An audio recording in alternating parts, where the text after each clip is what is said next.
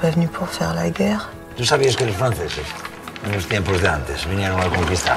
Vinieron a conquistarnos porque pensaban que éramos unos, unos tarados de mierda. El propio Napoleón le dijo. Son unos tarados de merda. Tarados de merda. ¿Lo seguís pensando, francés? Seis doble. No, Sean. Este sitio es mi proyecto de vida, mío y de mi mujer. Cada vez que me levanto a las 5 de la mañana, me acuerdo de ti. Y ahí empieza otro día precioso. Pues estamos en, en, en la cafetería de un hotel céntrico de Madrid, en medio de la promoción de la película Asbestas, y aquí están Rodrigo Sorogoyen y Isabel Peña, Isabel Peña y Rodrigo Sorogoyen, que se han pedido el desayuno, y antes de que venga vamos a ver si han pedido algo sano y si lo que va a venir se corresponde con lo que dicen. Isa, ¿qué has pedido? Pues había muy poco donde elegir y he ido a un clásico que es la, to- la tostada con tomate y aceite. Eres la austeridad. Rodrigo. Yo he pedido también una tostada con tomate y aceite, pero como ya son las doce y media, me pido una cerveza. Esto ya no es la austeridad. Esto ya es eh, Europa y los fondos de reestructuración directamente. Bueno, eh, Asbestas llega este, este viernes a los cines después de un paso por festivales, por eh, muy buenas críticas. Eh, ¿En, en qué punto de vuestra vida profesional llega Asbestas? O sea, yo, todos decís todo el tiempo que no tenéis un plan, que la carrera va surgiendo, que no hay una hoja de ruta. Pero bueno, si se, si se mira un poco el mapa, eh, ¿qué, significa Asbestas en vuestra carrera como creadores? Preguntón, ¿eh? Para empezar. Wow, la verdad que sí, has empezado duro. A ver, eh, Asbestas es una película que has- ha acabado siendo nuestra sexta, pero empezó siendo quizá nuestra tercera. Entonces, para mí, Asbestas eh, significa el haber sabido esperar y el haber acometido este proyecto en el momento en el que, sobre todo a mi socio eh, director, era, era el momento para hacerlo. Entonces creo que es como una prueba, espero no sonar ahora muy grandilocuente, pero es una prueba de, de- de madurez, creo. Cuando hablamos del momento nos referimos al momento económico para poder levantarla, al momento creativo vuestro, al momento de tener el actor que os hacía falta. ¿A qué momento nos? Yo creo que se refiere al momento de madurez creativa, sí, sí. Eh, en cuanto a la financiación, creo que se podría haber financiado, porque hace, hace cinco años, seis, vamos, cuando se estaba refiriendo Isabel. Pero es verdad que yo, y se lo vamos, trasladé a ella y ella estaba de acuerdo, creo que necesitaba más libertad y más control. Eso puede implicar más presupuesto, pero eso no quita para que la película se pudiese haber financiado, a lo mejor con menos libertad y control del que yo creía o sí o pretendía que, que necesitaba para hacer esta peli. Es curioso cuando hablas del orden de la película, ¿no? En la carrera, porque eh, hay, eh, he leído críticas que decían que es un cambio en vuestro cine, pero dicen, no, hacían cine muy urbano y de repente es cine rural, ¿no? Hacían cine muy masculino y de repente llega un giro femenino en cierta parte de la película. Y claro, al desordenar el esquema, esto, la- el discurso se rompe un poco, ¿no? Totalmente, es, es curioso porque no tienen por qué saberlo los las críticas que se han escrito, pero es verdad. Eh, yo- además, de hecho, nuestra primera peli Stockholm no la considero una peli masculina, precisamente. La considero totalmente ¿no? Eh, pari- paritaria, ¿no? Evidentemente que nos perdone, es muy masculina, pero es que nuestra tercera peli era femenina, sí. Eh, bueno, lo habéis contado más veces, pero para el oyente, porque además estará oyendo Onda Cero que no haya, no sepa de dónde surge la historia de Asbestas, vamos a hacer el, disco rayado un poco. ¿De dónde surge la historia de Asbestas? Bueno, pues Asbestas surge de que en 2015 una noticia se cruza eh, por nuestros ojos y esa noticia eh, prometía un thriller rural clarísimo, ¿no? Te llamaba a gritos. Un hombre, un holandés desaparecido en una aldea de Galicia, dos hermanos, quizá habían tenido algo que ver, tal. Pero más allá de eso, eh, al final de la noticia había un párrafo en el que hablaba de la esposa que de, Martin Bersforden, eh, Margot Poole, que continuaba en esa aldea. Y en esa aldea cada vez quedaba menos gente. Los habitantes estaban desapareciendo, pero ella continuaba allí. Y aquel comportamiento de aquella mujer nos pareció eh, mm, incomprensible. Pero al mismo tiempo eh, tenía una dignidad y una fortaleza. Esta mujer a la que no conocíamos, no sabíamos ni cómo era su cara, que nos quedamos de verdad enganchados. Y mm, bueno, tan enganchados que, como hablábamos ahora, ¿no? el proyecto se iba posponiendo, pero es que nunca nos olvidábamos de él. O sea, siempre queríamos que fuera la siguiente, la siguiente, la siguiente. Y así sale esto. En el argumento de la película podemos decir que hay una pareja de extranjeros, de franceses, que van a vivir a un pueblo mm, en Galicia eh, donde se está, mm, no sé muy bien dónde quedarme, planteando una operación económica eh, que va a terminar con cierta forma de vida en ese pueblo o va a mm, condicionarla, estos se oponen y en el pueblo hay gente que quiere que esa operación siga adelante. ¿no? Eh, entonces se mezclan una, rival- una historia de rivalidad personal muy fuerte y aparte los grandes temas, la despoblación, el cambio climático, etcétera, etcétera. Esos dos vehículos, ¿cómo se articulan? Es decir, ¿se puede hacer una historia con uno y no con el otro?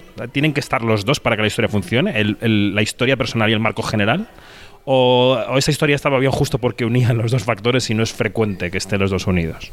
O sea, se puede hacer una historia sin esos dos factores, por supuesto. La nuestra consideramos que no. Justamente la nuestra, las bestas, consideramos que no, que tienen una unión que nosotros, o una relación, mejor dicho, que para nosotros tiene mucho sentido. Eh, ¿No? Y Aquí mi socia dice que a lo mejor no.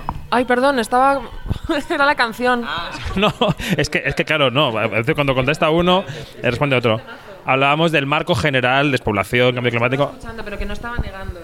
Ah, vale, vale, vale. Estaba Sintiendo la canción. Por favor, continúa. Bueno, no, no sé dónde me, me había quedado, pero es verdad que y tengo que hacer memoria de cuando nos poníamos a escribir, de cuando tomamos decisiones, y es verdad que, claro, que primero está lo personal, nosotros escribimos desde los personajes, ya hemos elegido un contexto ¿no? en nuestras cabezas, que es esa España vaciada, esa aldea rural de Galicia, pero lo que nos interesa desde el principio, lo que nos eh, ata, ¿no?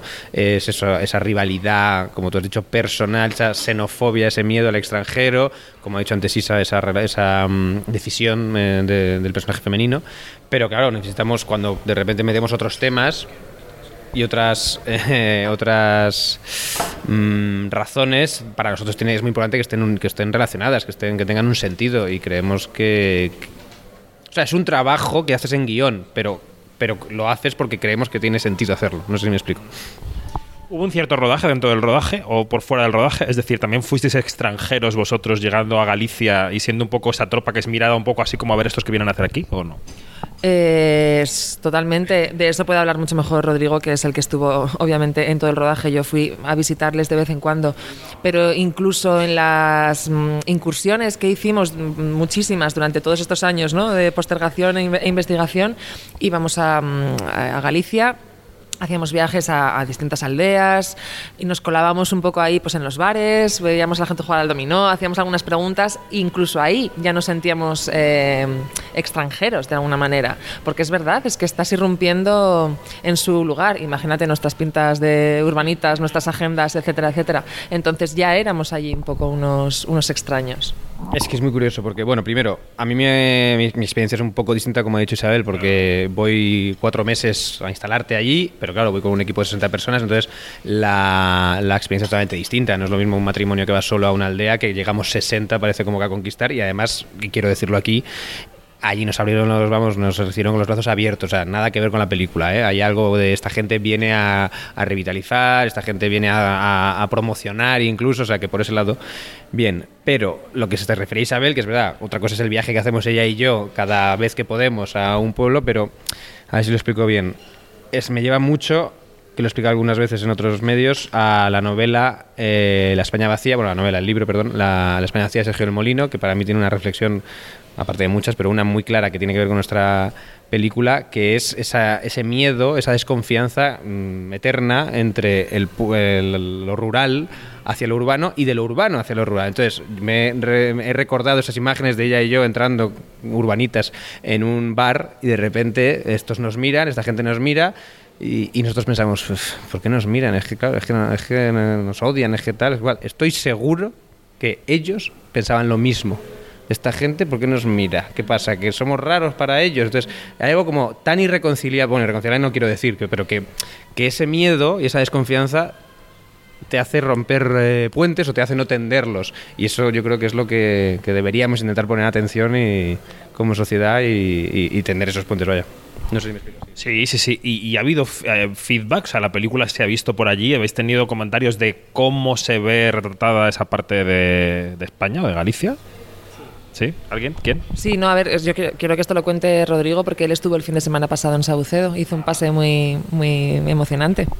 Sí, no, no, era un plan que me apetecía mucho, que creo que era obligado, que era ir a los dos núcleos rurales que más nos ayudaron. Uno es Saucedo, eh, mm, donde es Las Rapadas Vestas, donde nos han ayudado mucho. Entonces a mí me apetecía mucho antes del estreno en salas, oye, esta película que os hemos pedido ayuda, aquí está. Y es verdad que estaba nervioso por la ah, opinión, por la aceptación, y fue un exitazo, tío. O sea, realmente me vinieron a hacer muchos comentarios de cómo habéis retratado este mundo, es que es así, es que yo que vivo en una aldea sé que esto es así. No lo decían como esto es así de duro, no, esto es así de real. Eh, Tiene sus cosas maravillosas, como la naturaleza, estar en contacto con la naturaleza, y huyes de cosas terribles que hay en la ciudad, que estaremos todos de acuerdo, pero luego te decían, pero sí, sí, luego hay gente así, hay algo muy, bueno, duro en, en esa vida. Y luego fuimos a Villafranca, vamos, fui, perdón, a Villafranca a hacer lo mismo y hay también otro, otro a hacer lo mismo que decir, a enseñarles la película y hay también otro éxito, sí. Pero vamos, nos preocupaba el tema, por supuesto. Ya desde guion, ¿cómo se navega la historia para no caer en el maniqueísmo? Para que no caer en el qué buenos son los buenos, estos son claramente los buenos de la película, que quieren plantar sus tomates, y qué malos son estos, que aunque tienen un fin que puedes entender, pues es que usan la violencia y de repente se ponen delante del coche y tal. ¿Cómo, igual eso, cómo se van mezclando los ingredientes para intentar no caer ahí? Pues, eh, a ver, no tengo una respuesta como clarísima. Eh, tenemos. Esto es así siempre.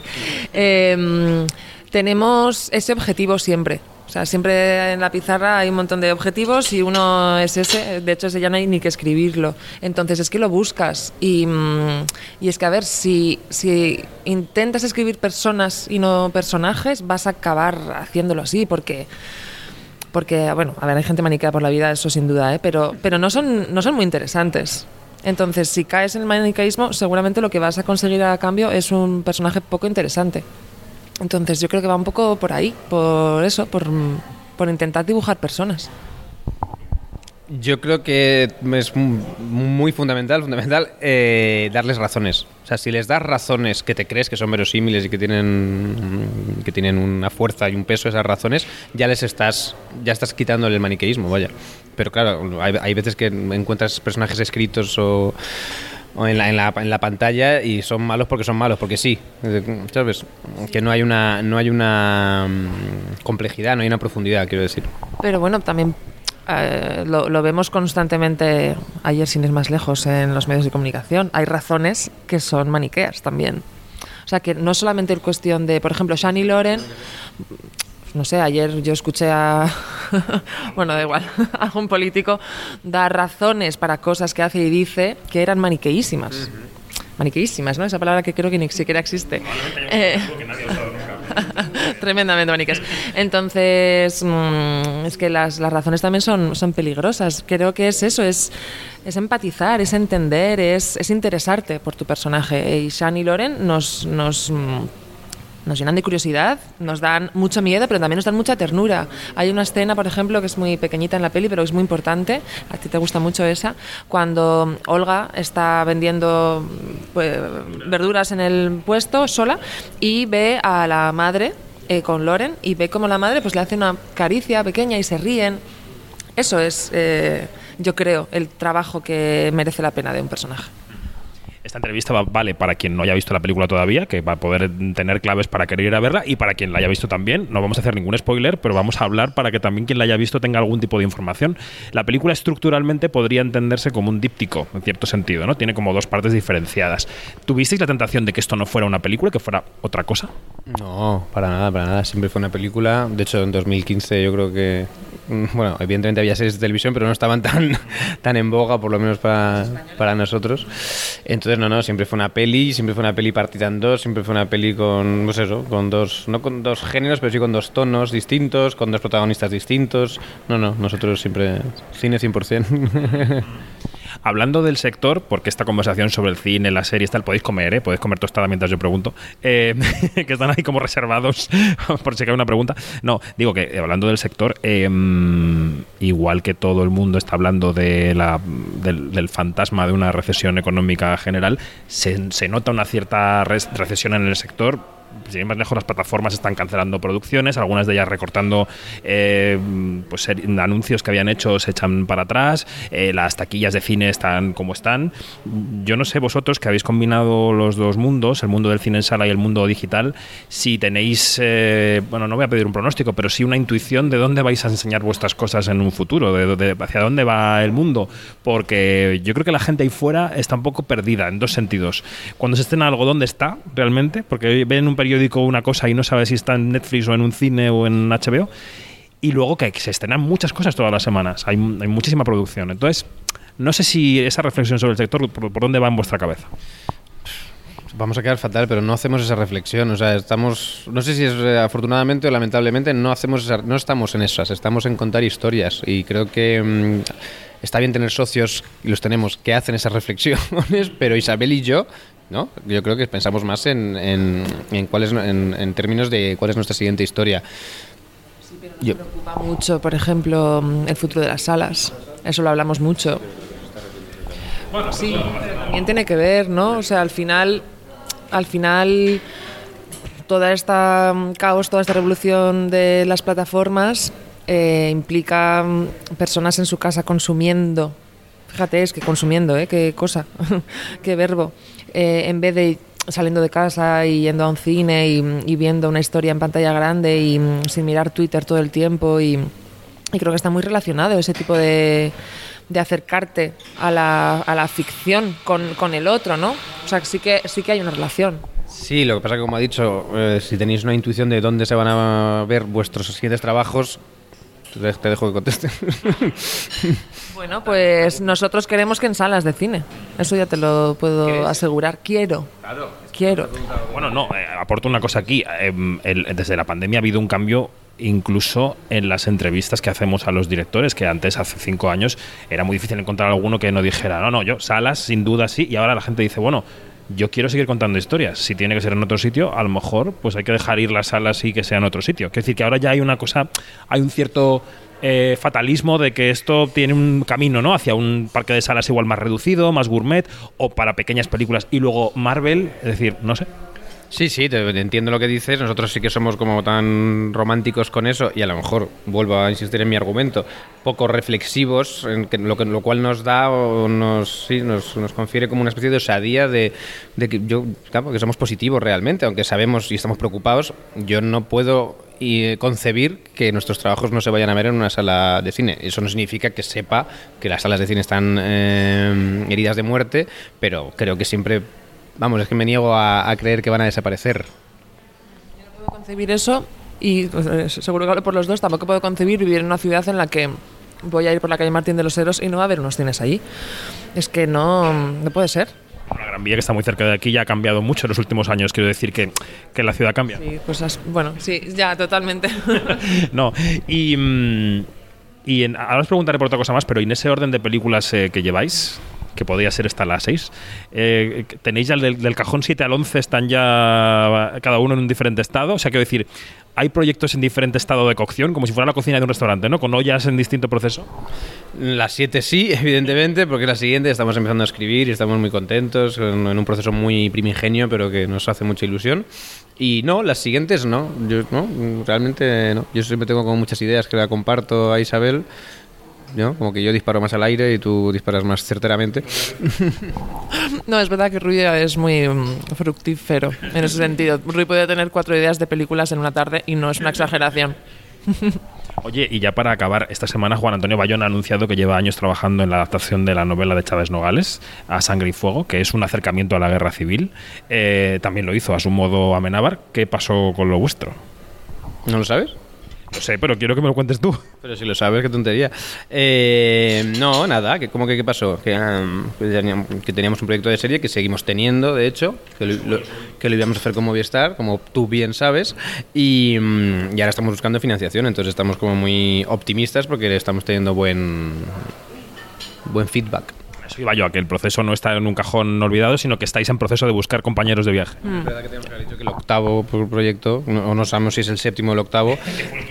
Claro, eh, sí, sí, está ahí, está ahí. Es verdad que se está cocinando a fuego lento, sí, por utilizar. Sí, eh, estamos mm, vivos con este proyecto totalmente. Y mm, yo lo pensaba un poco esta mañana. Mm, creo que es un poco el proyecto de nuestras vidas. O sea, perdonadme la, ¿Por el tamaño o por la trascendencia del tema que toca? Por todo. Eh, por el tamaño, sin duda, porque para que se haga como nosotros queremos, tiene que ser inmenso. Y, mm, y, también por el tema, sin duda, por la trascendencia de lo que queremos hablar, por la responsabilidad que supone y mm, Sí, porque además una vez que nos embarcamos en este proyecto hace ya bastante tiempo y empezamos a, como siempre hacemos, a investigar, a leer y a meternos en el, en el tema, eh, nos, dimos, nos dimos cuenta de, bueno, de que tenemos que estar a la altura y de que no es fácil y por eso es tan importante para nosotros, claro. ¿El diagnóstico de esto es que sigue siendo un problema hablar del asunto? ¿O ha sido una historia de que se ha caído la producción por otras razones que no tienen que ver con el tema? Retomamos el tema. eh, no, no, no. A ver, lo que ha pasado, mm, lo que ha pasado es externo a nosotros y, y nosotros lo único que queremos es eh, hacer este proyecto que, como mm, bien sabes porque lo acabo de decir, es muy, muy importante. Muy importante. Ok, bueno, pues este viernes, Asbestas en los cines, ha sido una conversación, ha sido 20 minutos de desayuno, ya se han acabado las tostadas, los cafés con Isabel Peña y con Rodrigo Sorogoyen. Gracias chicos, un placer. Muchas gracias. Gracias.